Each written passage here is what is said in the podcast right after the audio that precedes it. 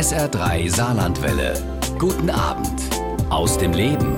Kaum einer kennt sich im Verkehrssektor und der Automobilbranche so gut aus wie Axel Friedrich. Er arbeitete jahrelang als Abteilungsleiter im Umweltbundesamt und ja wurde für seinen kritischen Blick von der Autobranche gefürchtet. Außerdem war er an der Aufdeckung des VW-Skandals in den USA beteiligt. Heute Abend ist er mein Gast und wir unterhalten uns ja über den Dieselbetrug, die deutsche Autoindustrie und mögliche Fahrverbote. Mein Name ist Uwe Jäger. Einen schönen Dienstagabend Ihnen allen. Hallo.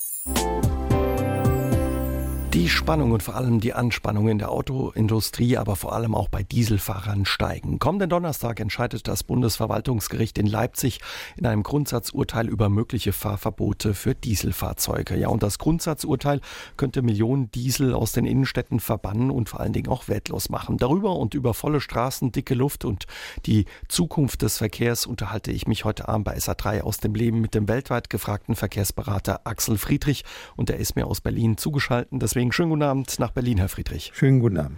Wie ist es bei Ihnen mit der Spannung bzw. der Anspannung, wenn es um dieses Grundsatzurteil geht? Eigentlich erwarten wir, dass das Gericht die Urteile der Vorinstanz bestätigt.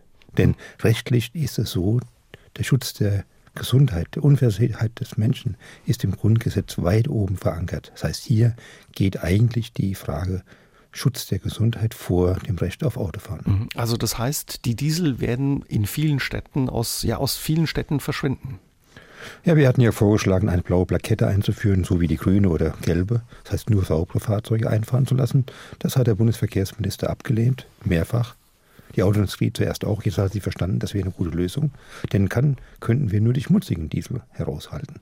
Und dann könnten wir auch mit Nachrüstung, mit Hardware-Nachrüstung, die schlechten Autos so weit ertüchtigen, dass sie fahren können. Mhm. Wie viele Städte sind oder wären denn betroffen von so einem Fahrverbot für Diesel? Sind es nur die großen wie München, Hamburg, Frankfurt oder Köln oder sind da auch kleinere, mittelgroße Städte dabei? Wir haben eine ganze Reihe von Städten, die weit überschreiten. Darmstadt, Mainz, Wiesbaden, Reutlingen, also keine übermäßig großen Städte, weil die Verkehrspolitik in den letzten 50 Jahren einfach solche Fehler gemacht hat, dass solche Konsequenzen eben dann drohen. Mhm. Also das sind ja die Konsequenzen oder die Folge von überhöhten Schadstoffkonzentrationen. Haben Sie vielleicht ein Beispiel einer Stadt, zum Beispiel sei Stuttgart oder so, wie stark hier die Grenzwerte überschritten werden bei Dieselfahrzeugen? Es ist nicht nur der Betrug der Autoindustrie, mhm. es ist auch die Verkehr, Verkehr der Verkehrspolitik die eben dann zu hohen Belastungen führt. Wenn Sie sehen, München oder Stuttgart haben erheblich mehr Auto pro Einwohner als Berlin. Das heißt, es sind Dinge, die eben auch durch Verkehrspolitik gemacht werden. Und nicht die Kessellage, sondern die Zahl der Autos, die reinfahren. Ich komme gerade aus Stuttgart und wenn ich mir angucke, was da an Straßen gebaut wurde, ist einfach irrwitzig. Das heißt, wir brauchen eine andere Verkehrspolitik, unabhängig jetzt von diesen Belastungen mit den Stickoxiden. Mhm. Also die Leute, für die Leute ist es einfach nicht attraktiv, zum Beispiel auf andere Verkehrsmittel, sei es das Fahrrad oder öffentliche Verkehrsmittel umzusteigen. Trotz alledem, wenn wir bei Stuttgart mal bleiben, wie sehr werden da die Grenzwerte überschritten, Herr Friedrich? Ungefähr im Faktor 2. München genauso, Darmstadt auch, das heißt in die Spitzenreiter, Hamburg. Da haben wir eben bis zum 1,6-fachen Überschreitung. Das heißt deutlich über den Grenzwerten, die eigentlich noch zu hoch sind. Mhm. Denn neue Studien zeigen, dass auch bei 40 Mikrogramm Jahresmittelwert Stickoxid eben noch keine Sicherheit für die Gesundheit besteht. Was macht denn die, ja, die Dieselfahrzeuge so gefährlich für uns Menschen? Oder was für Konsequenzen haben denn diese Grenzüberschreitungen der, der Grenzwerte? Es sind ja nicht die Dieselfahrzeuge, es sind eben schmutzige Dieselfahrzeuge. Man kann die auch sauber machen, hätte nur ein bisschen mehr Geld gekostet. Und die Hersteller haben eben, um die Profite zu erhöhen, einfach die Grenzwerte durch Betrug weit überschritten. Wir haben gestern gerade ein neues Fahrzeug gemessen, ist nur um Faktor 20 über dem Grenzwert. Mhm. Also wirklich extrem hohe Überschreitung. Wir reden nicht von Prozentüberschreitung, sondern Faktoren. Und das kann nicht sein, dass hier die Politik einfach zusieht und dann auch erwartet, dass die, Entschuldigung, die Kommunen eben diese Probleme lösen. Das ist die Politik auf Bundes- und Landesebene genauso gefragt. Das heißt aber auch, ähm, ja, durch die Versäumnisse der Politik auf Bundes- und Landesebene kostet das auch Menschenleben. Natürlich, wir haben in der Europäischen Union durch Luftschadstoffe etwa 430.000 vorzeitige Tote, 60.000 allein in, Deutschland und davon entfällt etwa 10.000 bis 15.000 auf Stickstoffdioxid. Das heißt, ein wichtiger Schadstoff für die Gesundheit der Menschen negativ und eigentlich dürfen wir kein Fahrverbot diskutieren, sondern diskutieren, wie kriegen wir die Belastung der Menschen abgesenkt. Mhm. Und ja, vor allen Dingen unsere Innenstädte und Städte sauberer eben für die Gesundheit der Menschen. Ja, und was für Folgen solche Fahrverbote nach sich ziehen, darüber unterhalten wir uns gleich weiter mit Axel Friedrich hier bei SA3 aus dem Leben. Der Verkehrsberater ist von Abu Dhabi über China bis Australien gefragt. Denn viele Jahre war er Abteilungsleiter im Umweltbundesamt und für seinen kritischen Blick auch von der Automobilbranche gefürchtet. Später war er maßgeblich auch an der Aufdeckung des VW-Skandals in den USA beteiligt. Und wir unterhalten uns heute Abend ja über die Folge dieses Dieselbetrugs und mögliche Fahrverbote für Diesel in deutschen Städten. Ähm, Herr Friedrich, wären solche ja, Fahrverbote für Dieselfahrzeuge verhinderbar gewesen? Natürlich, wenn man Autos verkauft hätte, die eben nicht Betrugssoftware beinhalten, mhm. die eben keine Abschalteinrichtung beinhalten, sondern eine vernünftige Abgasreinigung, dann hätte man das verhindern können. Denn wir haben jetzt einige wenige Fahrzeuge, die weit unter dem Grenzwert liegen. Dann hätten alle diese Fahrzeuge diese Werte, dann hätten wir keine Fahrverbote zu befürchten. Warum hat man es nicht gemacht von Seiten der Autoindustrie? War da einfach der Profit, die Profitgier zu groß? Natürlich, man wollte Geld sparen und wollte eben zulasten der Gesundheit, zulasten der Menschen eben hier der Natur eben Geld einsparen. Und Herr Setscher hat es schön formuliert. Er ist den Shareholder verpflichtet. Und ich dachte immer den Menschen oder den Kunden, aber das sieht nicht so aus. Mhm. Was für Folgen haben jetzt solche Fahrverbote? Also auch ja für die Leute, die eben diese Auto haben, da werden richtig Millionen, Milliardenwerte Werte wahrscheinlich vernichtet. Natürlich sehen wir heute schon eine Minderung des Wiederverkaufswertes von gebrauchten Diesel um 8 Prozent. Und das wird natürlich sich steigern. Aber wir haben ja eine Möglichkeit. Wir können eine Hardware-Nachrüstung machen und dann sind die Fahrzeuge auf dem gleichen Niveau wie neue Euro 6 Fahrzeuge, mhm. die Glaub, gut sind. Glauben Sie, das wird kommen? Da haben sich viele Autohersteller auch gewehrt dagegen die ganze Zeit. Ja klar, weil die Politik sagt, das muss von dem bezahlt haben, die es verursachen. Das würden sie nicht bezahlen. Das sind etwa 5 Milliarden. Bei den Gewinnen, die sie heute einfahren, auch kein Betrag, der mich übermäßig schrecken würde. Aber natürlich will ich es vermeiden. Und aus meiner Sicht muss der, der es verursacht hat, auch dafür gerade stehen. Mal sehen, wie die Politik dann auch reagiert mhm. ab Donnerstagabend. Hat sie da bisher genug Druck gemacht oder war man da zu lasch von Seiten der Politik? Naja, die Politik in Deutschland oder auch in anderen Ländern, die Automobilindustrie haben, ist natürlich der Autoindustrie ausgesetzt und deswegen ist oft eine sehr enge Beziehung zwischen Autoindustrie. Und Sie haben ja gehört, was unter anderem Bundeskanzlerin Merkel auf der IAA gesagt hat. Und das sind alles Dinge, die aus meiner Sicht nicht gehen. Das KBA hat sich eben sehr, sehr eng auch mit der Autoindustrie liiert und das kann auch nicht sein. Es ist eine Behörde, die muss kontrollieren und nicht mit der Autoindustrie zusammenarbeiten. Kraftfahrtbundesamt ist das. Wie, Kraft, Kraftfahrtbundesamt, wie ja. eng ist da die Beziehung? Man hängt teilweise auch eben ab, weil man äh, Autos zulässt bzw. genehmigt, wenn das richtig ist, ja, für die Autohersteller und dafür auch Geld bekommt. Natürlich, die Autoindustrie bezahlt diese Messung, die Zulassungsmessung, bezahlt die Zulassung und vor allem das KBA ist in Konkurrenz mit anderen Zulassungsstellen der Europäischen Union. Wenn sie also zu scharf sind, dann gehen sie eben nach Irland, Luxemburg oder Niederlande. Das heißt, hier ist ein unguter Wettbewerb zulasten der Gesundheit. Mhm. Also, wenn ich Sie richtig verstehe, ist da eine viel zu enge Verbindung zwischen Politik und Autoindustrie viel zu eng und natürlich sollte eigentlich der, der Zulassung macht, von jemand anders kontrolliert werden. Es ist in jeder normalen Firma, dass die Kontrolle unabhängig von der Produktion ist. Und hier haben wir eben das in der gleichen Hand und das kann nicht funktionieren. Mhm. Selbst wenn Sie sehr ehrlich wären, dann würde es nicht gehen, einfach vom Kopf her. Ich kann mich nicht selber eines, eines, Fehlers bezichtigen. Das klappt einfach nicht. Jetzt müssen ja die Bürger, die Autobesitzer die super auswechseln, teilweise eben auch die Kommunen. Ist man da auf den Ernstfall bei den Kommunen und auch ja in der Politik vorbereitet, wenn jetzt diese Fahrverbote kommen? Nein, ich sehe einfach hektische Aktionismus wenn die Bundesregierung vorschlägt, im Brief an den EU-Kommissar kostenlosen ÖV einzuführen, also Nahverkehr, das ist natürlich eine Sache, die geht gar nicht so schnell. Ich müsste ja mehr Fahrzeuge haben, ich müsste die Infrastruktur ausbauen. Alles Dinge, die eigentlich notwendig wären, aber die nicht gemacht worden sind. Wie gesagt, ich war gerade in Stuttgart, da wartet man eine halbe Stunde auf den Bus. Hm. Und das ist natürlich, weil die Leute alle Auto fahren. Und das ist in vielen Städten in Deutschland so. Man hat nicht so gute Verhältnisse wie in Berlin, wo man normalerweise nur zehn Minuten wartet. Aber das ist natürlich auch eine Frage, was will ich? Möchte ich eine Stadt haben, die den Menschen gehört oder den Autos? Mhm. Ja, man hat es ein Stück weit offenbar in der Politik darauf angelegt, jetzt bis zum letzten Moment zu warten, ja, um wie das weitergeht und vor allen Dingen, was. Die Grenzwerte waren 2012 schon gültig. Mhm. Also Seitdem werden sie überschritten. Man hätte es rechtzeitig wissen können. Der Verkehrsberater Axel Friedrich ist heute Abend mein Gast bei SA3 aus dem Leben. Entschuldigung, gemeinsam mit der Umweltorganisation ICCT hat er mit Abgastests den Anstoß für die US-Behörden gegeben, den Betrug bei VW-Dieselmodellen aufzudecken. Ähm, Herr Friedrich, Sie waren eben maßgeblich daran beteiligt, diesen Dieselskandal aufzudecken. Wie lange äh, wusste man schon von diesen Vergehen oder Betrügereien? Wir wissen seit über zehn Jahren, dass hier solche Werte auftreten, die nicht zu erklären sind, außer durch Betrug. Und wir hatten 2007 Ende, Anfang, Anfang 2008 vorgeschlagen, diesmal systematisch zu untersuchen. Das hat der Verkehrsministerium abgelehnt. Wir waren 2011, Herr Rech und ich, im Verkehrsministerium, haben die Werte von den VW-Fahrzeugen vorgestellt und man hat auch nichts getan. Das heißt, hier war einfach der Druck der Autoindustrie und der Gewerkschaften zu groß, das Thema nicht anzugehen. Mhm. Wie sieht dieser Druck aus oder die, die Angst vor, den, vor der Autoindustrie und den Gewerkschaften, dass man ja, obwohl man es weiß, nichts macht und so lange stillhält? Man arbeitet mit Verlust an Arbeitsplätzen, man Exporterlösen, man droht Produktion zu verlagern, alles Dinge, die hier angewendet werden, wie alle anderen großen Lobbygruppen auch. Nur die Autoindustrie ist besonders groß, deswegen der Druck besonders riesig. Mhm. Wie ist das für Sie als ja ähm, Mitarbeiter des Umweltbundesamtes, wenn man da hinkommt und solche Zahlen auf den Tisch legt und solche Werte und sagt, Mensch, guck mal genau dahin, da läuft was schief? Sie wissen doch immer, der die Nachrichten, die nicht gut sind, überbringt, wird gehängt. Das heißt, wenn eben solche Daten auf den Tisch gelegt wird, dann wird man eben versucht zu rückzupfeifen und eben auch einen Druck zu setzen. Das mhm. ist, was man aushalten muss und das ist nicht immer einfach. Mhm. Wie haben Sie das ausgehalten, Herr Friedrich? Mit sehr guter fachlicher Arbeit, uneingreifbarer Arbeit. Das ist das Thema, was man eben dann sehr ernst nehmen muss. Man darf keine Fehler machen und man muss sich auch wehren können. Und das, glaube ich, kann ich ganz gut. Mhm. Von äh, dem Kanzler Schröder ist überliefert, dass er über Sie mal gesagt haben soll, der Kerl muss weg. Ähm, jetzt ist es wahrscheinlich was anderes, wenn irgendwie ein übergeordneter Abteilungsleiter oder wie auch immer sagt, der Kerl muss weg. Aber wenn es der Kanzler sagt?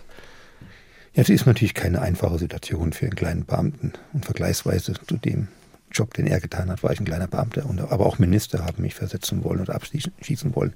Das ist für mich eine ganz normale Situation gewesen. Ich habe immer weit nach vorne gewagt und Dinge gesagt, die andere nicht gesagt haben und da macht man sich unbeliebt. Und das mhm. ist eben die Konsequenz, die muss man auch tragen. Wer es nicht kann, der darf auch sowas nicht machen. Wer in die Höhle geht, muss mit hohen Temperaturen rechnen.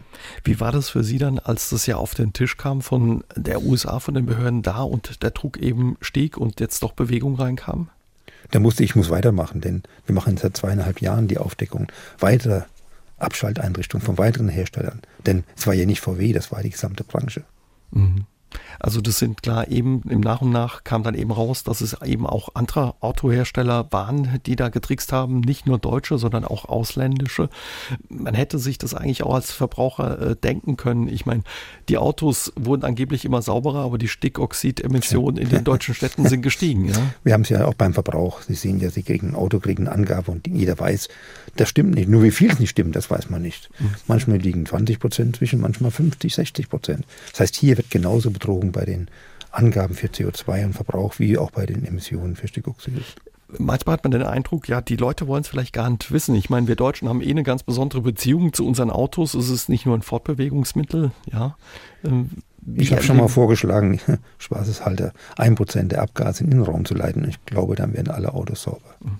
Haben Sie das Gefühl, dass den Leuten das egal ist oder Sie das teilweise nicht wissen, was da passiert?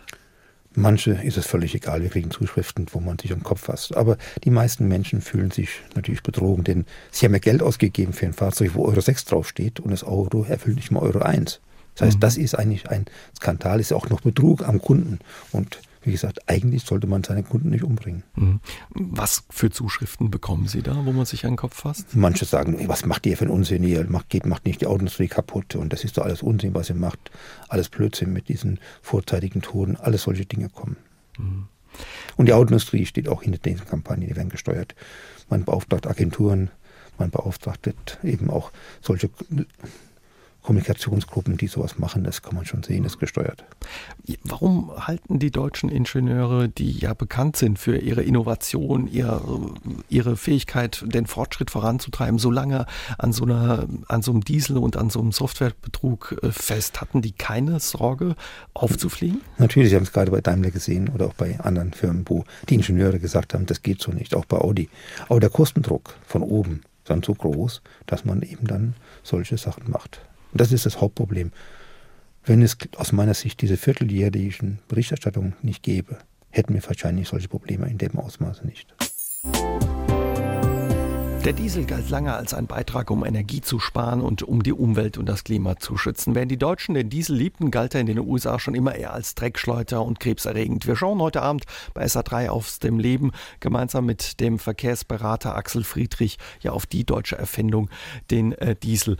Herr Friedrich, wie ist das, wenn man jetzt guckt, dass die US-Behörden sich den Diesel zur Brust genommen haben? Hat man da vielleicht auch ein Stück weit versucht, ja einen Konkurrenten aus dem Spiel zu nehmen oder ging man mit eigenen Autoherstellern ganz ähnlich ziemlich hart ins Gericht. Die Umweltbehörde EPA ist völlig unabhängig vom Gesetz definiert und gerade hat Fiat Chrysler, einen amerikanischen Hersteller, auch eine Strafe von 2,5 Milliarden angedroht bekommen. Ford hat gezahlt, GM hat gezahlt, Harley Davidson wegen Lärmverstößen. Heißt, die gucken nicht hin, wo der Hersteller herkommt. Mhm. Ähm, die deutschen Autobauer haben ja immer wieder behauptet, ohne den Diesel könnte man zum Beispiel die CO2-Ziele in der EU nicht zu schaffen. Was ist von der Aussage zu halten? Überhaupt nichts. Wenn man sich eine Analyse macht und sieht, dass die CO2-Emissionen von Benzinfahrzeugen genauso hoch sind wie die von Dieselfahrzeugen, sieht man schon, dass diese Aussage einfach nicht haltbar sind. Mhm. Einfach, einfach, ja, eine Aussage, die falsch ist. Denn wir kriegen durch Dieselfahrzeuge immer größere, immer schwerere, immer breitere Fahrzeuge. Das heißt, die SUVs, die sind durch Dieselmotoren eben erst so hochfähig gemacht worden, wie sie mhm. jetzt sind. Also da stieg zum Beispiel eben, weil die Fahrzeuge schwerer und größer waren, größere Motoren hatten, dann auch der CO2-Ausstieg. Natürlich, denn wenn ich ein Auto größer mache, breiter machen, dann kriege ich natürlich auch einen höheren Luftwiderstand, eine höhere Masse und dann höheren Verbrauch. Mhm. In den USA hat er irgendwie nie so das Image hinbekommen, der Diesel wie bei uns. Da galt er immer als Dreckschleuder. Ja, das war ein GM-Motor, der hat maximal 50.000 Meilen gehalten und deswegen hat der Imageverlust dann massiv auf alle anderen Hersteller durchgeschlagen. War wirklich so schlecht der Diesel? Oder? Natürlich, Dieselmotoren waren eben krebserzeugend, sie mhm. waren eben auch Herzinfarkt erzeugend und sind sie gerade bei dem Thema Asthma und Allergien durch die hohen Emissionen von Stickoxiden immer noch. Und natürlich sie sorgen, das darf man nicht vergessen, auch für Schäden in der Natur. Es geht nicht um die Menschen, es geht auch um die Natur. Würden Sie sagen, nach diesem Skandal ist er Geschichte, der Diesel? Nein, man kann ihn ja sauber machen. Wie gesagt, es gibt ja neue Motoren, neue Fahrzeuge, die wirklich so sauber sind wie ein Benzinmotor. Auf Dauer müssen wir weg vom Verbrennungsmotor, denn wir müssen ja die Vorgaben von Paris einhalten. Das heißt, wir müssen dann eben in 2050 null CO2-Emissionen im Verkehr haben. Und das gilt für alle Fahrzeuge, nicht nur für Pkw. Mhm. Wie das genau gehen kann, darüber unterhalten wir uns in der nächsten Stunde noch ein bisschen weiter. Ähm, bei diesem Dieselskandalbetrug gab es Absprachen äh, unter den Autoherstellern, unter den Deutschen, aber auch bei anderen Themen soll es ja Absprachen gegeben haben. Von einem Kartell ist immer wieder die Rede. Ähm, was waren das für Absprachen? Man hat Absprachen getroffen, wie groß der Tank beim Harnstoff sein soll. Man hat Absprachen getroffen beim Lkw, welche Abgasreinigungssystem man einbaut. Alles Dinge, die eben eindeutig rechtswidrig sind. Ist schwer nachzuweisen, denn viele dieser Absprachen sind gar nicht aufgeschrieben worden. Mhm.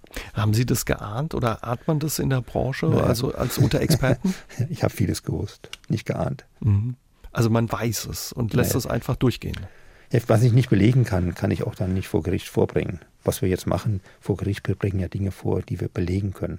Das heißt, wir müssen Nachweis führen für Behauptungen sind. Sonst greifen uns die Hersteller an und fordern Schadenersatz. Mhm. Auch beim Stahl äh, soll es zum Beispiel Absprachen Na, gegeben haben, Einkaufpreis von Stahl? Natürlich gibt es immer Absprachen. Das ist immer so, wenn keine Kontrolle besteht, werden solche Dinge gemacht. Und das ist keine Sache nur der Autoindustrie. Sie haben sie auch in anderen Bereichen wie Zement, wo es besonders häufig vorkommt. Das ist einfach ein normales un, also kein gutes, aber ein, ein oft vorkommendes Vorgehen der mhm. Industrie. Könnte man ja vielleicht denken, wenn man naiv ist, naja, vielleicht habe ich auch einen Vorteil als Kunde, das sind die deutschen Autos, die, die schalten sich irgendwie gleich, die Autohersteller, aber es ist ein Nachteil. Es ist ein Nachteil, denn die, die Autos werden teurer und, und schlechter. Mhm. Entweder werden sie teurer oder schlechter oder manchmal beides. Das heißt, wenn ich eben die Abgasreinigungsanlage nicht vernünftig baue, dann kriege ich ein Auto, was eben, wie gesagt, nicht mal Euro 1 einhält, was 91 eingeführt wurde.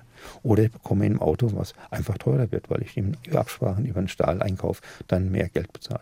Und bremst auch ein Stück weit ja die Innovation, dass man ein Stück besser werden will als mit? Das haben, das haben wir bei den LKWs besonders gesehen, wo die ja schon heute verurteilt worden sind für zwei Milliarden Schadenersatz. Da ist ganz klar die Innovation gehemmt worden. Also der Nachteil dann eben wieder für den Verbraucher für Verbraucher und, und die Umwelt sind beide ja betrogen worden. Der Verkehrsberater Axel Friedrich ist heute Abend mein Gast bei SA3 aus dem Leben und wir unterhalten uns über den Verkehr der Zukunft und die deutsche Automobilindustrie. Herr Friedrich, in den Nachrichten war eben noch mal zu hören von den Abgastests von VW mit Affen. Ähm, Tests, ähm, die auch schon länger bekannt waren, haben Sie mir gesagt, als eben die Musik lief. Natürlich, denn 2015 gab es einen Bericht der EuGT, also diesen Lobbyvereins, der von Bosch, BMW, äh, Daimler und VW betrieben wurde. Und das war altbekannt. Jeder, der es lesen wollte und konnte, konnte es wissen. Warum hat man sich daran nicht gestört? Warum ploppt das jetzt hoch und die Aufregung ist groß? Manchmal ist den Eindruck, es muss von außen kommen, aus USA oder sonst woher, damit es überhaupt betrachtet wird. Denn die Nachrichten kamen auch vor einem Jahr schon in meinem Beitrag des WDRs im Fernsehen. Mhm. Sie haben sich damals dagegen gestellt, ja, und haben gesagt, Mensch, das kann man nicht machen. Fehlt da das Gespür in den Chefetagen der Automobilindustrie? Ja, man hat ein Gespür gehabt, aber leider für die falschen Dinge. Man hat eben versucht, Einfluss zu nehmen, Druck auszuüben mit solchen Untersuchungen an Affen oder auch die Untersuchungen in Aachen bei Studenten. Das sind einfach Dinge, die gehen nicht, die kann man nicht machen. Und es ist ja nicht das Einzige. Man hat Untersuchungen gemacht, Zonenuntersuchungen, ob die Umweltzone funktioniert, hat man genauso manipuliert. Das sind viele Dinge, die von dieser Lobbygruppe unter dem Deckmantel Wissenschaft gemacht wurde. Und mhm. das ist völlig unakzeptabel. Also man ist da offenbar so selbstsicher, dass man denkt, das kann einem nicht auf die Füße fallen, oder? Ja, natürlich. Das ist genau das Problem. Und wenn dann noch der Vorsitzende von diesem von dem Wissenschaftlichen Beirat noch das Bundesverdienstkreuz bekommt, dann kann man erkennen, wie hoch die Einflussnahme dieser Industrie auf die Politik ist. Lassen Sie uns über die Zukunft des Verkehrs sprechen. Sie sagen ja, wir müssen die Art, wie wir uns bewegen, verändern, sonst werden wir das mit dem Schadstoffausstoß und der Belastung nicht in den Griff bekommen, beziehungsweise all den anderen Dingen, die mit dem Verkehr einhergehen. Wie wird der Verkehr in Zukunft aussehen? Wie muss er aussehen? Wir müssen unsere Städte wieder gewinnen. Es müssen Bereiche sein, wo Menschen sich treffen und nicht Autos. Und wir wissen, dass wenn wir viele Autos haben, die Kommunikation einfach sinkt. Das heißt, wir brauchen deutlich weniger Autos. Wir müssen die Städte umgestalten. Die Frage ist, wem gehört der Platz in der Stadt?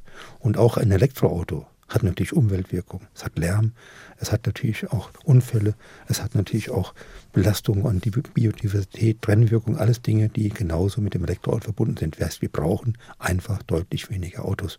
Und wir müssen natürlich auch die Ziele von Paris, die Klimaschutzziele einhalten, wenn wir als Menschen überleben wollen.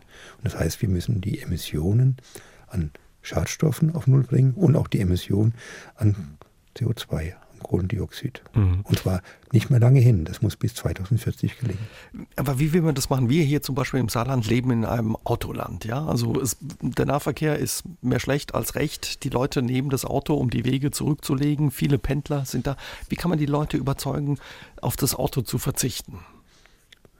Na gut, man muss einfach Alternativen einmal bieten, aber auch den Leuten natürlich Schwierigkeiten machen. Hier in Berlin ist das Ziel in 2025, dass nur noch 25 Prozent der Wege in der Stadt mit dem Auto gemacht werden. Das bedeutet, man muss den Platz umverteilen. Man muss Radverkehr stärken, man muss Fußverkehr stärken, muss den öffentlichen Verkehr stärken und den Autoverkehr zurücknehmen, indem man Spuren wegnimmt, indem man Parkplätze wegnimmt. Mhm. Ohne das wird es nicht geschehen. Im Moment ist, wenn man hier sowas zum Beispiel in Saarbrücken plant, den Radverkehr weiter nach vorne zu bringen, die Aufregung häufig sehr groß. Ja? Also die Leute müssen es einfach probieren oder Städte kennenlernen, wo es schon funktioniert. Ja, alle, alle Leute nach Berlin kommen, sagen, das Leben ist viel schöner hier. Weil hier brauche ich kein Auto. Und warum wird das hier als gut empfunden und zu Hause wird es nicht durchgesetzt. Und ich habe also Besucher aus Malaysia, aus Thailand, aus China gehabt, die sagten, das ist ja toll hier. Und warum ist Berlin so attraktiv? Weil die Leute merken, das Leben ist besser. Ohne Auto und Abgase. Ohne Auto, Lärm. Ohne, ohne Abgase, ohne Schnitt, Unfälle, ohne alles das, was ich nicht brauche. In Europa haben sich ja auch andere Städte, sei es jetzt Paris, London, Madrid, Helsinki oder Oslo, zum Beispiel auf die Fahne geschrieben, den Verbrennungsmotor rauszuschmeißen. Ja, bis, das ist, ne, nur, das, ja, das ist natürlich, nur Werbung, Public ja, Relation? Oder? Ja, das ist viel Public Relations, denn die Maßnahmen, die wir zum Beispiel in Berlin treffen, die werden in anderen Städten gar nicht getroffen, aus Angst. Auch da müssen wir vor Gericht gehen. In London haben wir verklagt, Paris verklagt, wie gesagt, Madrid verklagt, Mailand verklagt. Also wie gesagt, es ist nicht so, dass es von alleine läuft. Da muss man auch die mhm. Bürger mitnehmen und sagen, guckt, die Stadt kann besser und schöner werden. Und das muss man notfalls auch vor Gericht erzwingen. Mhm. Sie haben den Elektromotor bzw. Elektrofahrzeuge angesprochen. Darüber unterhalten wir uns gleich weiter mit Axel Friedrich. Wir unterhalten uns ja über die wichtigste deutsche Industriebranche, die Automobilindustrie und deren Zukunft und auch ein bisschen über die Zukunft des Verkehrs. Elektromobilität spielt eine Rolle äh, in der Zukunft oder spielt sie eine Rolle, Herr Friedrich? Sie muss eine Rolle spielen, denn wir müssen im 2050 spätestens null CO2-Emissionen im Verkehr, und zwar im gesamten Verkehr emittieren. Und das geht nach heutigem Stand nur mit Elektromobilität. Aber das heißt nicht nur Autos, sondern wir haben ja auch Busse. Natürlich Busse. Wir haben Straßenbahnen, äh, S-Bahn, U-Bahn, alles Dinge, die auch elektrisch laufen und, und vor allem auch den Radverkehr, der immer mehr auch elektrisch betrieben wird. Wie sieht zum Beispiel bei Bussen oder so aus? Gibt es da schon Fahrzeuge, äh, die man ja als Kommune, als Stadt hm. abrufen könnte? Naja, erstens ist die Frage, ob ich das auch möchte. Ich möchte es eigentlich gar nicht. Ich möchte an sich Trolleybusse, O-Busse haben, denn dann kann ich den Energiebedarf deutlich besser decken. Und vor was, allem auch, was sind das für Busse? Oberleitungsbusse. Oberleitungsbusse. Also Trolleybusse, die mhm. es ja noch in der Schweiz zum Beispiel sehr häufig gibt, auch in Deutschland in zwei Städten, mhm. auch in vielen anderen Ländern. Das heißt, sehr elegante Methoden, die heute auch kombiniert werden mit kleinen Batterien, um kurze Strecke zu überbrücken. Das wäre eigentlich die beste Lösung. Und da gibt es eben Lösungen, die sehr, sehr effizient sind und auch vor allem langlebig. Und das kann man von Elektrobussen zurzeit nicht sagen. Mhm. Wie ist es? Beim Diesel hat man ja auch lange gedacht, er wäre sauber und würde die Umwelt schützen.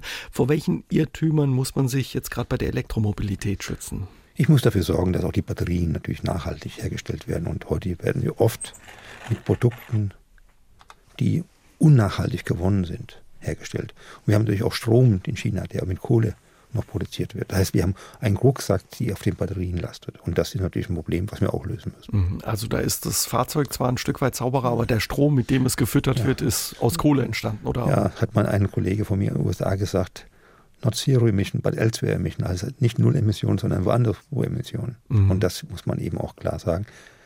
Ohne Belastung kann man Produkte nicht herstellen. Ist die Elektromobilität, E-Autos, sind die jetzt schon attraktiv für den Verbraucher, jetzt mal losgelöst von der Entfernung bzw. der Distanz, mit der man zurücklegt? Ja, nur wenn ich in der Stadt wohne, wenn ich also kurze Entfernung habe oder Pendler bin, kann ich elektrisch eigentlich fahren. Längerstrecken funktionieren nicht und das sind Illusionen, die da manchmal aufgebaut werden. Aber wir müssen Lösungen finden, die auch den Menschen über längere Strecken Mobilität er mhm. erhalten. Und ob das Auto sein müssen oder vielleicht auch ein besserer Bahnverkehr oder besserer Busverkehr, da glaube ich, da muss man noch einiges ändern. Wie sind die deutschen Autohersteller äh, aufgestellt bei dem Thema? Lange hat man ja am Diesel festgehalten. Heute hat man manchmal noch das Gefühl, die verspüren noch so einen Schmerz, dass es mit dem Diesel nicht so weitergeht. Ist man ja zukunftsfit für die Elektromobilität? Wenn ich viel investiert habe in die Entwicklung eines Motors und, und auch die Herstellung von Motoren, dann habe ich natürlich Schwierigkeit, mich davon zu verabschieden. Die deutsche Industrie hat die Fähigkeit, sehr schnell sowas umzustellen und sie haben auch ausreichend Reserven an Geld, um das zu machen. Und wenn sie das angehen, dann werden sie es auch hinbekommen. Nur bisher konnte man kein Geld, Geld verdienen. Sehen Sie ein paar Fahrzeuge an, die Elektroautos auf der Straße heute sind mit 25.000. Damit kann man natürlich keine Großindustrie betreiben. Mhm. Ist dieses Geld, was man in der Hinterhand hat oder mit, das man verdient hat mit dem Diesel, ist das eher gut, um diese Elektromobilität, die Mobilität der Zukunft voranzubringen? Oder würden Sie sagen, das ist eher hemmend, weil man eben noch denkt, Mensch, mhm. da kann man mehr Geld mit verdienen oder mit der Elektromobilität eben noch zu wenig Geld? Wenn Industrien nicht erkennen, dass sie umstellen müssen, dann gehen sie kaputt, dann verschwinden sie. Mhm. Und die Industrie hat es, glaube ich, erkannt, die müssen einfach andere Produkte anbieten, um langfristig überlebensfähig zu sein.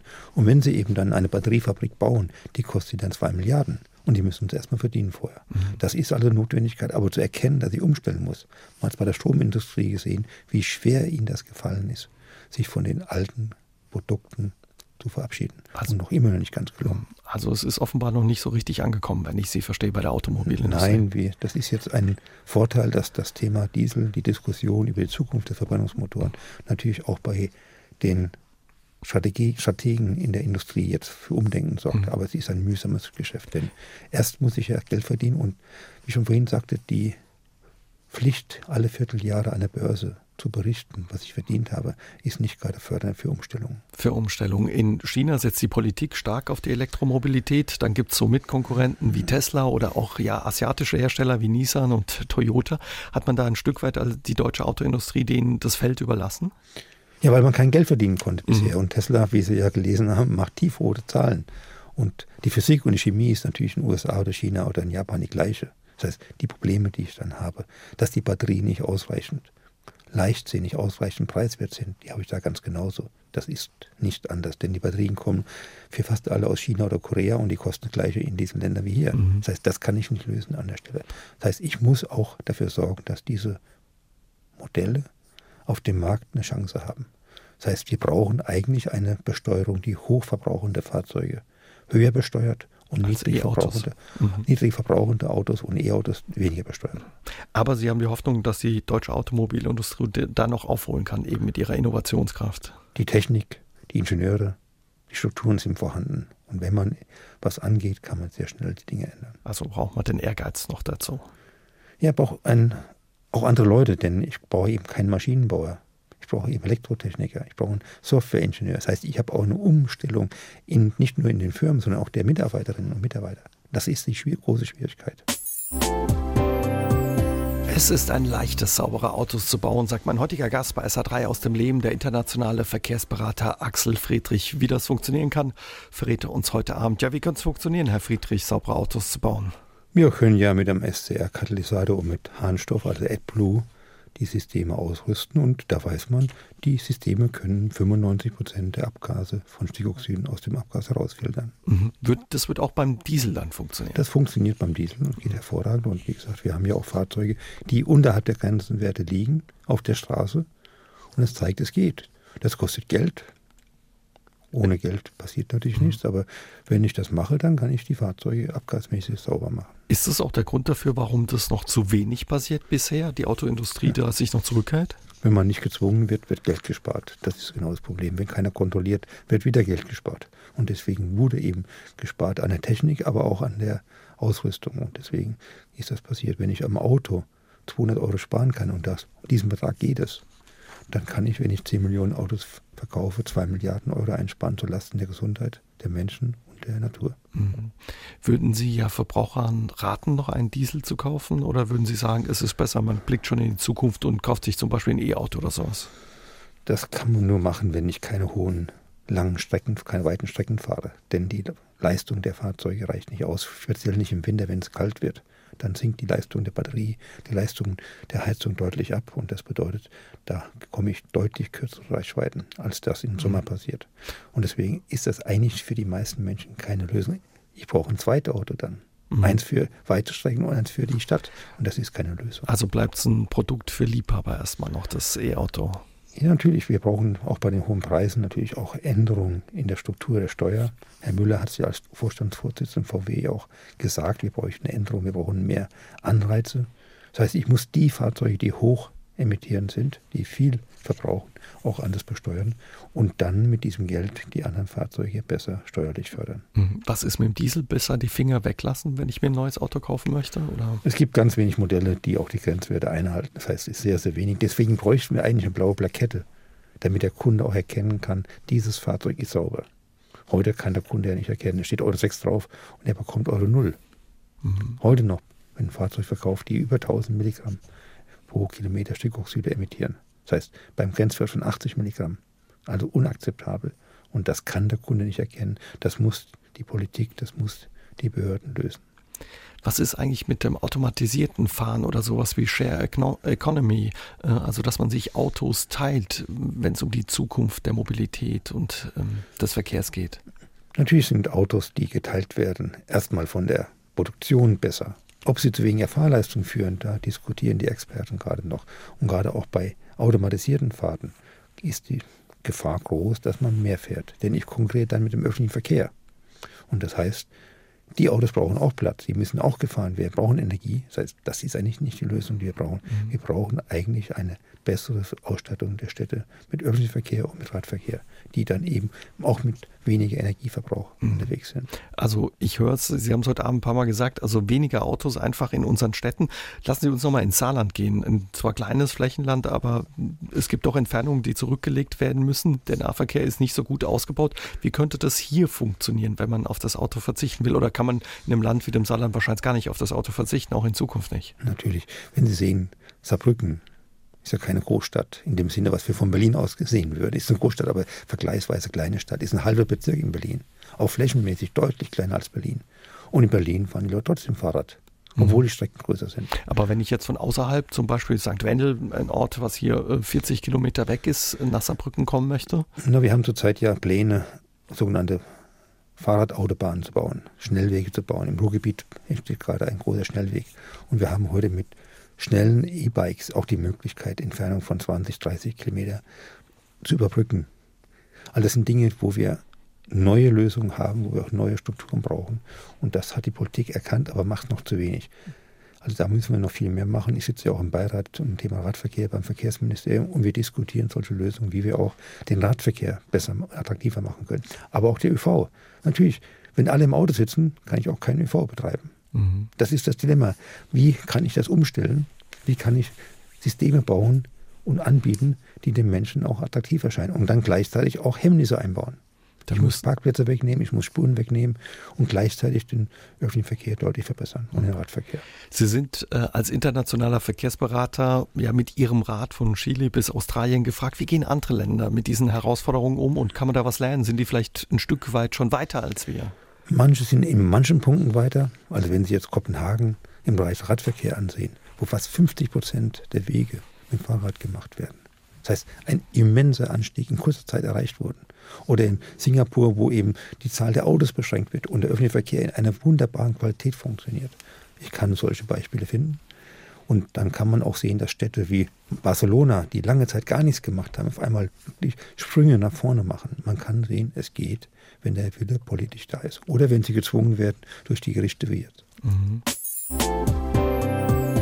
Axel Friedrich ist heute Abend mein Gast bei SA3 aus dem Leben. Ein Mann, den die Autohersteller und Bosse fürchten. Denn bei seinem Kampf für saubere Autos und saubere Luft in unseren Städten lässt er seit Jahrzehnten nicht locker. Herr Friedrich, wir haben uns heute Abend viel unterhalten, ja, über die Autoindustrie und auch den Dieselbetrug. Was würden Sie sagen? Was hat dieser Dieselbetrug und die Dinge, die aufgedeckt wurden, verändert? Was hat sich dadurch verändert? Das Verhältnis der Politik zur Autoindustrie hat sich verändert. Das heißt, man ist weniger beeinflussbar von der in der Politik von der Autoindustrie. Man hat auch in der Autoindustrie und mit meinen Gesprächen, die ich führe, eben auch erkannt, man kann nicht so weitermachen. Wenn die Meldung heute von VW kommt, wir prüfen alle Forschungsaufträge, die wir haben, ob sie eben mit ethischen Fragen zusammenpassen. Ob die Firma Bosch sagt, wir machen andere Strukturen. Alles Dinge, die hier eine Auswirkung haben. Aber man muss weiter kontrollieren, muss weiter Druck ausüben. Mhm. Sonst wird das Problem sich wieder irgendwo anders finden. Also glauben Sie, so ein weiter wie bisher oder wie man es aus der Vergangenheit kannte, wird es nicht mehr geben. Es wird nicht mehr so einfach gehen. Und mhm. wie gesagt, die Öffentlichkeit ist jetzt misstrauisch geworden. Das Vertrauen in die Autoindustrie ist, ich würde sagen, sehr, sehr gering. Und sie muss viel tun eigentlich, um das wiederzugewinnen. Und dafür bräuchte sie eigentlich Transparenz, aber die gibt es auch nicht. Wenn Sie heute ein Auto kaufen, Sie kriegen nicht gesagt, was das Auto emittiert. Wenn Sie ein Update bekommen, mit, per Software, Sie kriegen nicht gesagt, was mit dem Auto gemacht wird. Wieso eigentlich nicht? Ist doch mein Auto. Mhm. Also man müsste den Kunden da klarer aufklären, beziehungsweise der Kunde ja. müsste vielleicht auch stärker nachfragen. Was würden Sie sagen, welchen Stellenwert haben deutsche Autos heute noch weltweit nach all diesen Skandalen? Es haben immer noch einen guten Ruf. Es waren ja nicht nur deutsche Autos, die betrogen haben. Es waren genauso Koreaner, es waren genauso eben Japaner, es waren genauso Franzosen, Italiener. Das heißt, US-Amerikaner, alle haben betrogen. Das heißt, dieses Problem haben alle. Und die Autos der deutschen Hersteller haben ja eine hohe Qualität. Und sie haben auch ein hohes Image. Und sie verkaufen in der Regel ja im Ausland nicht Dieselfahrzeuge, sondern eben Benzinfahrzeuge. In China gibt es nur Benzinfahrzeuge. Das heißt, mhm. da hat das Image nicht gelitten. Den Benziner haben wir heute Abend gar nicht so stark angesprochen. Gibt es bei dem auch die Probleme? Ja, wir hatten auch Probleme mit Partikelemissionen und man hat eben versucht, die Grenzwerte, die für Diesel gelten, für Benziner nicht einzuführen. Und erst ab Herbst werden auch Diesel, äh, Benzinfahrzeuge wie Diesel einen Partikelfilter bekommen. Überfällig, unakzeptabel, dass der Grenzwert für Benziner zehnmal höher war wie für Dieselfahrzeuge. Warum eigentlich? Mhm. Und Partikel, Ultrafeinpartikel sind hochgefährlich für unsere Gesundheit. Sie haben gesagt, also Sie führen Gespräche auch immer mit der Autoindustrie. Äh, sind ja, wie reagiert man Sie auf Sie als Gesprächspartner? Ist man da offen? Gibt es da auch Lösungsvorschläge von Ihrer Seite? Es ist oft auch eine Berührungsangst, mit mir zu reden. Wenn man mit mir redet, merkt man, dass ich vielleicht gar nicht so wenig Ahnung von den Themen habe. Dann geht es meistens dann besser. Aber natürlich verlange ich von Ihnen, dass Sie auch anders arbeiten, dass sie mir klar nach außen auch deutlich machen, wir haben verstanden, das geht nicht so weiter. Und da ist noch einiges zu tun. Mhm. Sie mussten viel Druck aushalten aus der Politik, aber auch aus der Autoindustrie. Wie ist es heute? Gibt es da auch noch Druck? Man fährt Kampagnen, man beauftragt sogenannte Kommunikationsagenturen, um hier auch Dreck zu werfen über Jürgen Recht, den Geschäftsführer der Deutschen Umwelthilfe und für mich, um uns zu diffamieren. Und das ist auch unakzeptabel, was hier abläuft. Hm. Was würden Sie sagen, wird es in ja, ein paar Jahren noch diese großen deutschen Autohersteller oder Jahrzehnten geben, wie Mercedes, BMW und VW, oder muss man sich da auf ganz neue Fahrzeuganbieter einstellen aus China oder sei es ja aus den USA wie Google oder Apple oder sowas?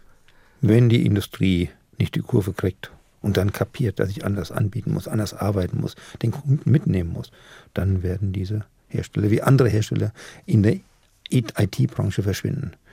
Ich glaube, die Industrie ist innovationsfähig genug in Deutschland und kann diese Wende schaffen. Mhm. Wenn nicht, werden sie verschwinden. Was würden Sie sagen, was muss ja geschehen, ähm, damit sich was verändert? Was fordern Sie? Wir brauchen die Politik, die ganz klar sagt, wir setzen die Regeln und wir kontrollieren sie auch. Ich kann doch nicht ein Gesetz machen und kontrolliere es nicht. Die Behörden sind nicht entsprechend ausgestattet gewesen. Wieso zahlt der Hersteller für den Test und sagt, das sind meine Ergebnisse? Wieso sagt der Staat nicht, von jedem Auto wird ein oder zwei Euro Gebühr erhoben und von dem Geld werden die Tests dann finanziert und dann gehören zu uns allen und sie werden transparent veröffentlicht. Wir haben eine komplette Intransparenz im System. Mhm. Also es muss auch Strafen geben und die müssen, wenn ich sie richtig verstehe, ein Stück weit dann auch schmerzhaft sein. Nicht Stück weit, sie müssen komplett Strafen so hoch sein, dass man sie merkt und wie das im Gesetz auch schon drin steht in der europäischen Richtlinie. Sie müssen abschreckend sein. Mhm. Und das ist nie gemacht worden. Sie sind eigentlich im Ruhestand, aber doch im Unruhestand. Warum machen Sie weiter? Warum äh, ja, betreiben Sie den Aufwand? Weil es kein anderer macht. Wenn jemand anders machen, würde ich sofort aufhören. Aber wie gesagt, ich habe auch so viele Dinge angestoßen und die müssen zu Ende geführt werden. Und ich glaube, wir haben auch die Verpflichtung, unseren Kindern und Kindeskindern eine intakte Umwelt zu hinterlassen. Da wünschen wir Ihnen viel Erfolg weiterhin für Ihre Arbeit und ja, viel Durchhaltevermögen und Ausdauer. Vielen Dank für das Gespräch, Herr Friedrich. Ja, vielen Dank. SR3 aus dem Leben. Immer dienstags im Radio, danach als Podcast auf sr3.de.